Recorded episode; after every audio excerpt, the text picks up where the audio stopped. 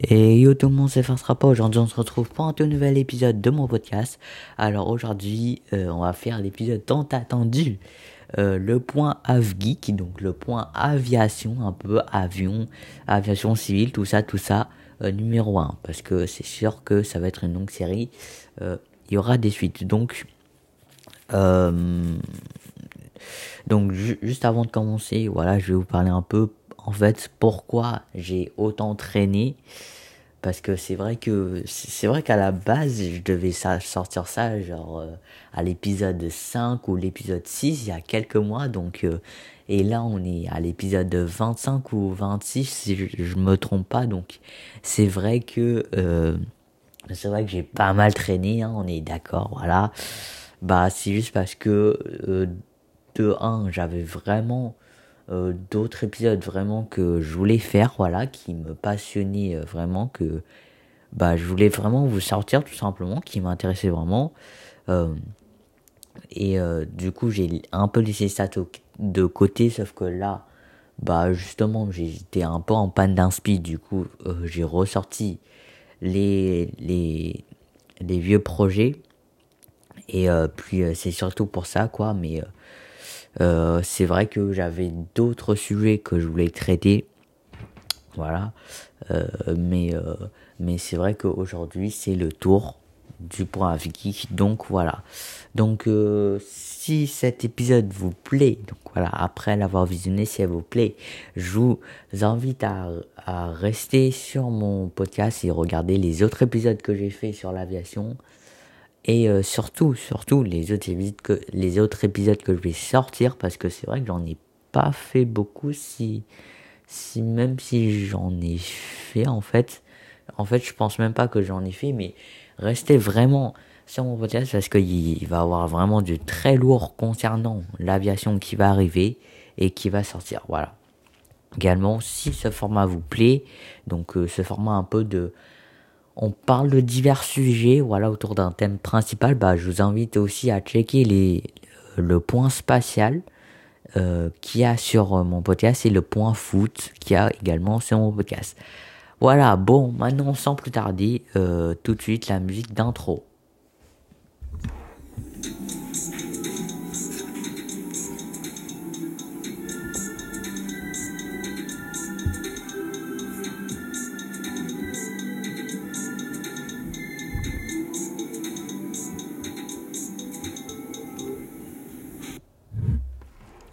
Voilà. Donc, euh, donc déjà, premier sujet. Premier sujet que j'ai, euh, que je pense vraiment très intéressant à traiter, c'est Comac. Donc, pour ce qui savent Comac, c'est euh, c'est l'entreprise aérienne, donc le constructeur aéronautique chinois. Est-ce que bah, Comac représente en, fait un vrai danger pour Airbus et Boeing, qui sont les, pour l'instant euh, les deux grands constructeurs d'avions. Est-ce que Comac peut vraiment les challenger? Est-ce que Comac bah, peut tout simplement venir et vraiment euh, les bousculer? Alors déjà, euh, alors déjà, le seul avion qu'ils ont sorti vraiment opérationnel pour l'instant, c'est l'ARJ 21. C'est y a quand même quelques ventes. Voilà, on va on va dire la vérité. Il y a eu quand même pas mal de ventes. Euh, je crois, une vingtaine ou même une trentaine.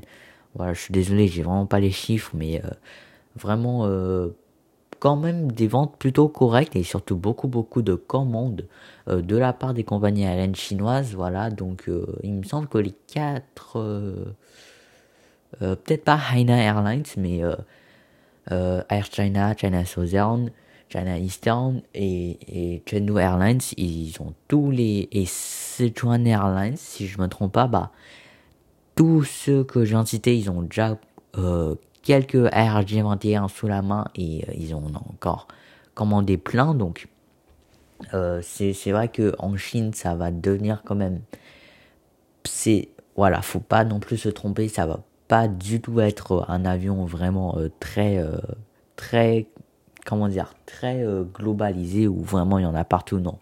Voilà, mais c'est à l'avenir, très clairement, euh, je vous dis, ça va pas être rare de voir des RJ21 en Chine, voilà.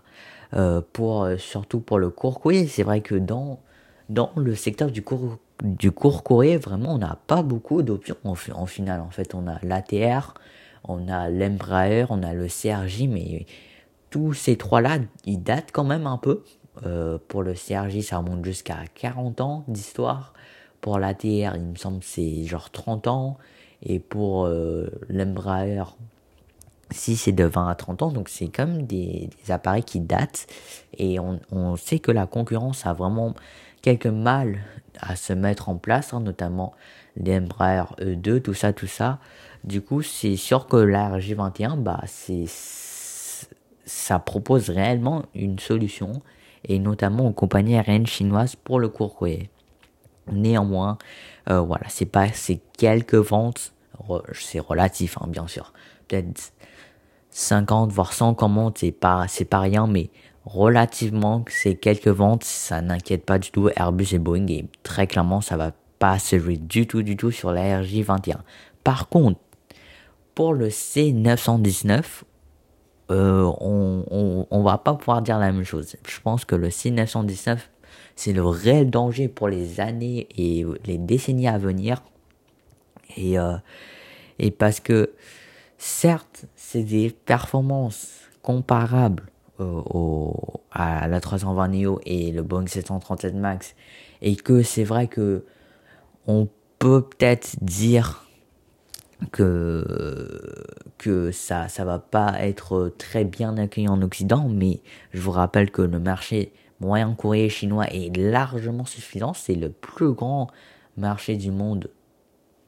Pas actuel mais presque. Voilà presque. Dans quelques années ça deviendra le plus le plus grand du monde. Donc déjà c'est sûr que c'est sûr et certain les gars je vous dis que euh, le C919 va conquérir totalement, entièrement le marché moyen courrier chinois. Donc déjà, il va vraiment euh, se mettre bien, ce petit.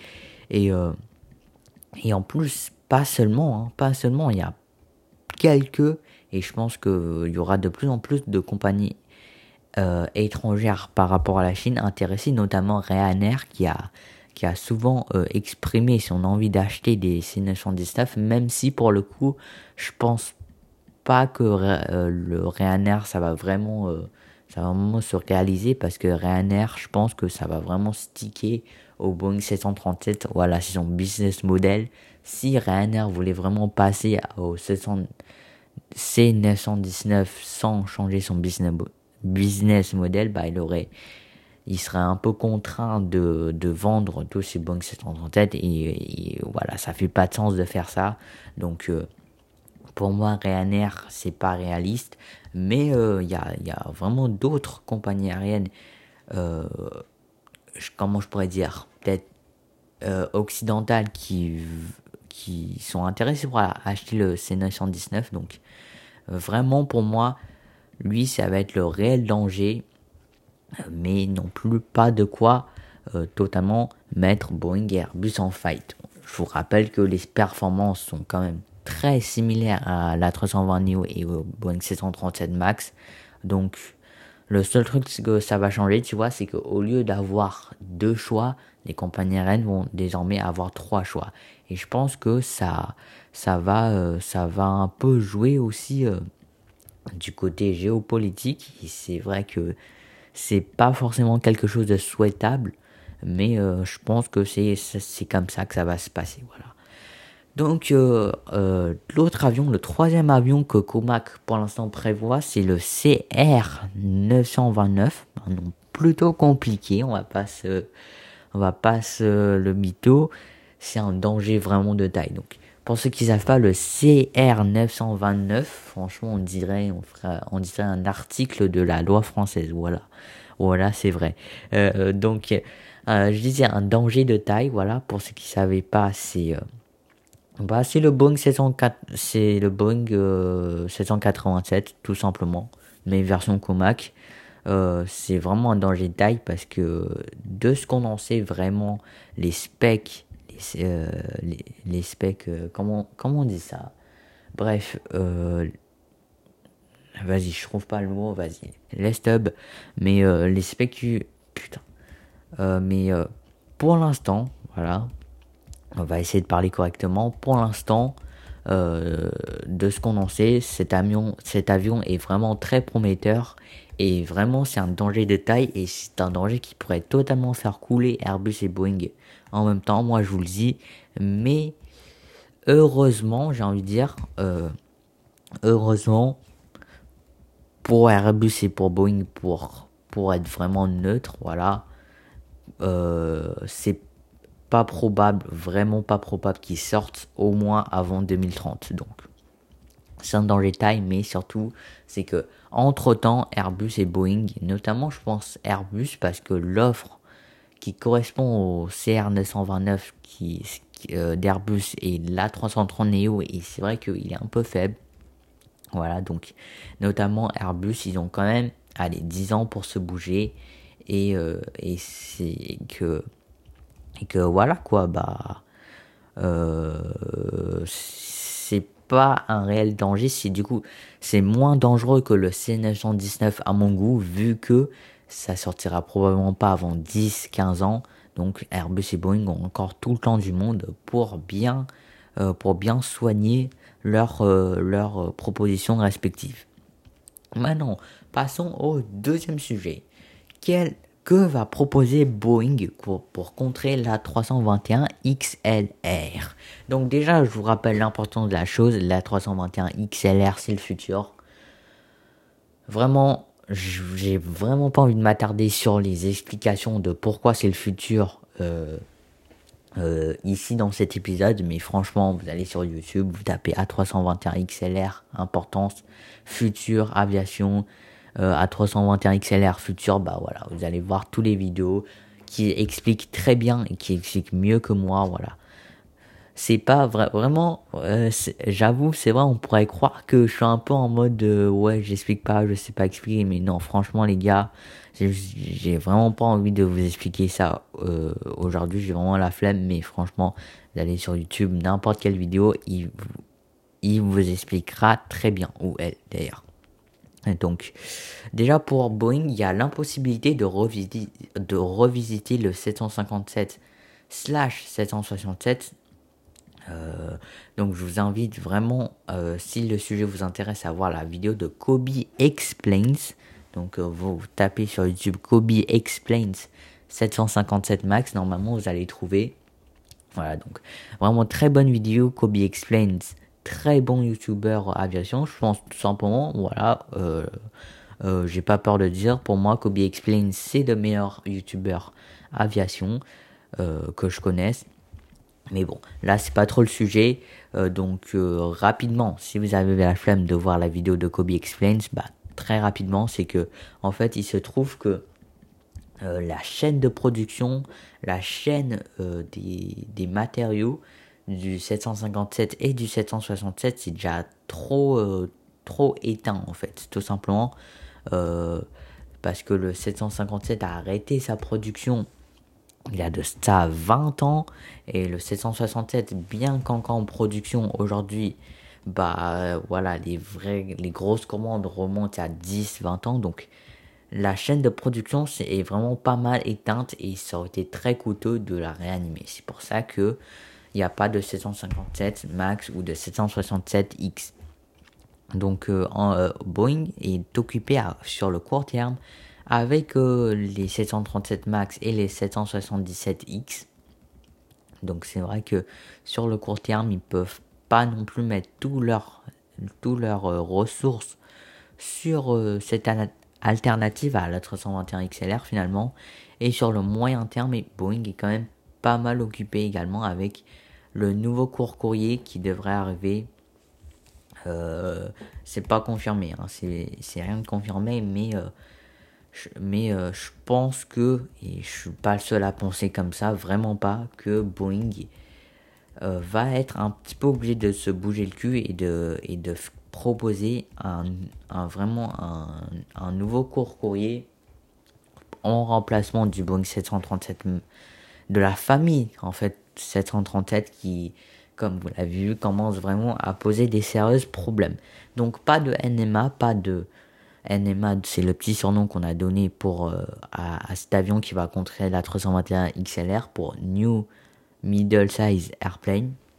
Donc probablement pas avant 2030. Après, j'avoue que ça dépend un peu de quel ordre Boeing va, va choisir. Si il, préfère tout simplement mettre le NMA avant et euh, donc vers 2025-2026 et le court courrier vers 2030 ou le court courrier, le vers peut-être 2027-2028 et le NMA pour 2030. Après, ça se peut totalement, ça soit la même famille, mais après, la gamme est quand même pas mal large. Hein. donc, pense pas, euh, mais ça reste, ça reste une possibilité, hein, en vrai de vrai. Voilà, donc euh, euh, maintenant, troisième sujet, le MC21, enfin, une réussite pour la Russie ou pas Donc, MC21, je vous explique plus tard, je vous explique plus tard. Donc, déjà, à la vieille époque, c'est vrai que la Russie réussissait pas vraiment dans l'aviation commerciale avec Tupelov, Sukhoi, euh, euh, Bon, j'ai oublié les autres, voilà, excusez-moi, j'ai oublié les autres, mais euh, c'est vrai qu'à la vieille époque, vers les années 60, 70, 80, la Russie avait proposé vraiment beaucoup d'avions mais c'était franchement pas une réussite au niveau euh, de, de la commercialisation de l'opération et au final ça se vendait seulement en Russie et, euh, et dans les pays de l'ex-US URSS, voilà, j'ai réussi à le dire correctement.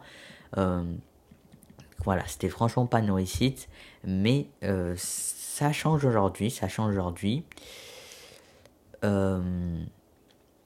notamment un jet plutôt euh, et moderne, c'est le SSJ 100. Mais encore une fois, lui, ce n'est pas vraiment une réussite. Parce que déjà, il se positionne. Il se positionne dans un marché plutôt, euh, plutôt restreint et plutôt vraiment dominé par l'A220 euh, donc, il se positionne comme dans, dans le marché des vraiment courrier, mais vraiment à grosse capacité, et des moyens courriers à petite, à petite capacité, que, comme j'ai dit, est dominé par euh, de, déjà le C-Series, et de deux que les, euh, les, les, compagnies aériennes n'ont pas forcément besoin de remplacement tout de suite, et de trois, encore une fois, euh, il y, a, y a en fait vraiment ce problème d'image que les jets russes il n'y a pas forcément une confiance, tu vois. Donc c'est pour ça que le SJ100 n'a pas été une grande réussite. Euh, après d'autres jets modernes, le CR929, comme on avait parlé juste avant, bah c'est cool, mais c'est un navire, tu vois, trop longtemps, trop loin et trop incertain. Donc il a tous les atouts pour réussir, mais pour l'instant on ne sait pas encore. Voilà, c'est vrai. Euh, mais le MC20, le MC21 semble quant à lui avoir plutôt tous les atouts pour réussir. Voilà, il sort vraiment euh, bientôt et je crois qu'il va sortir officiellement commercialement cette année. Euh, il se positionne dans un marché plutôt ouvert dans, dans euh, le marché des moyens courriers à moyenne capacité. Donc, et, et aussi, bon, c'est vrai, il a encore ce problème d'image mais pour le coup, je trouve qu'il a euh, moins ce problème d'image que le SSJ 100 ou que les Tupelov, les, les vieux avions. Voilà, c'est mon avis personnel. Donc, je pense que vraiment le MC21 a tous les, les atouts pour réussir. Et, euh, et j'espère vraiment qu'il va réussir. Maintenant, quatrième sujet euh, très intéressant. Quel futur pour la flotte d'Air France? Déjà, pour les très petits porteurs, c'est-à-dire euh, pour remplacer les A318 et A319, c'est déjà décidé, voilà.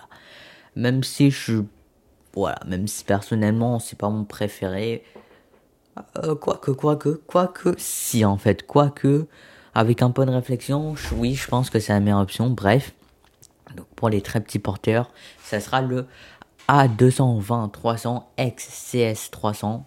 Donc euh, voilà, pour les moyens courriers cette fois-ci, alors ça dépend. Donc euh, moyens courriers pour remplacer euh, les A320 et les A321 vieillissants. Donc déjà s'il y a si vraiment Airbus décide de sortir la 220-500, bah, le prendre tout simplement pour avoir plus de cohérence dans la flotte, voilà, avec les A220-300 et les A220-500, bah, ça, il y aura plus de cohérence et ça va être plus facile, notamment pour la formation des pilotes, pour entretenir les pièces, euh, tout ça, tout ça.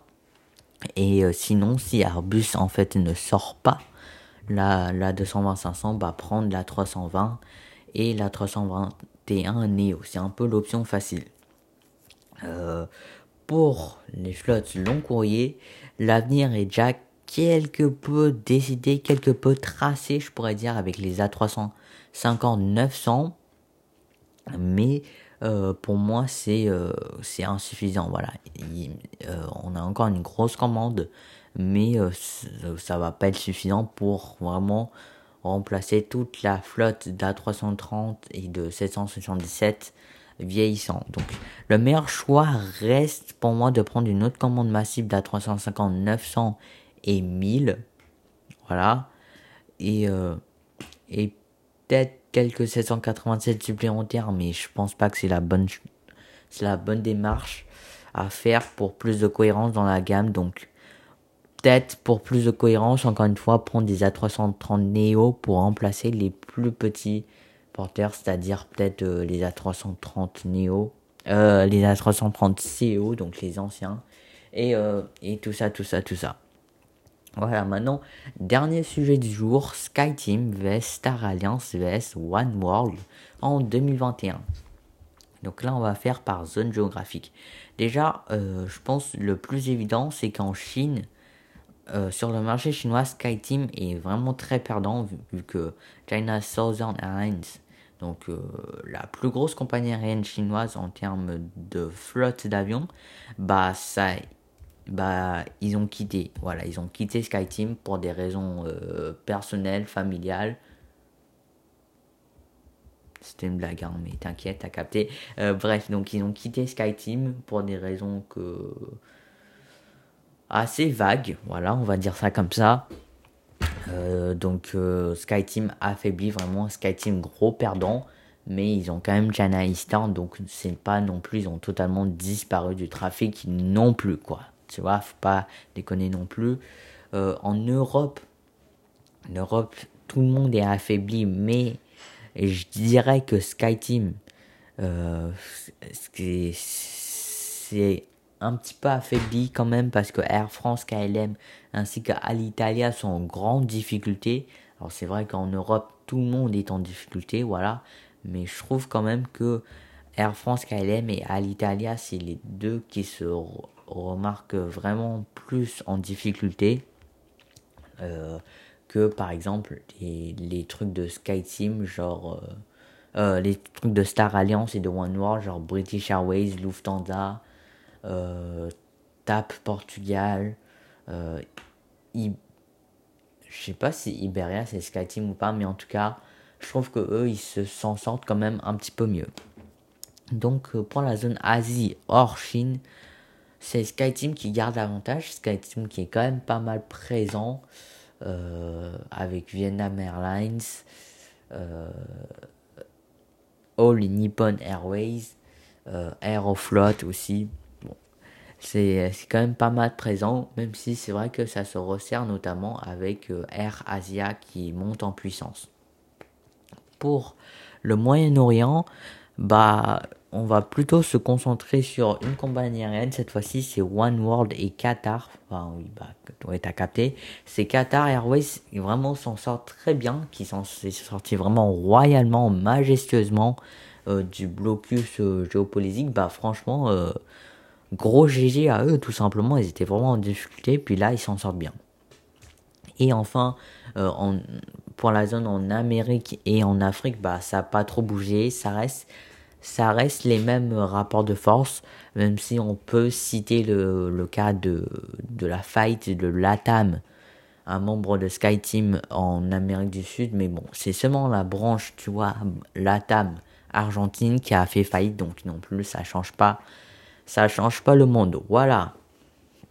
Donc, euh, donc euh, c'est tout. Voilà, c'est la fin de cet épisode. Puis nous on se dit à très bientôt pour une aventure. Salut tout le monde, j'espère qu'on se reparle plus à la prochaine. Allez, ciao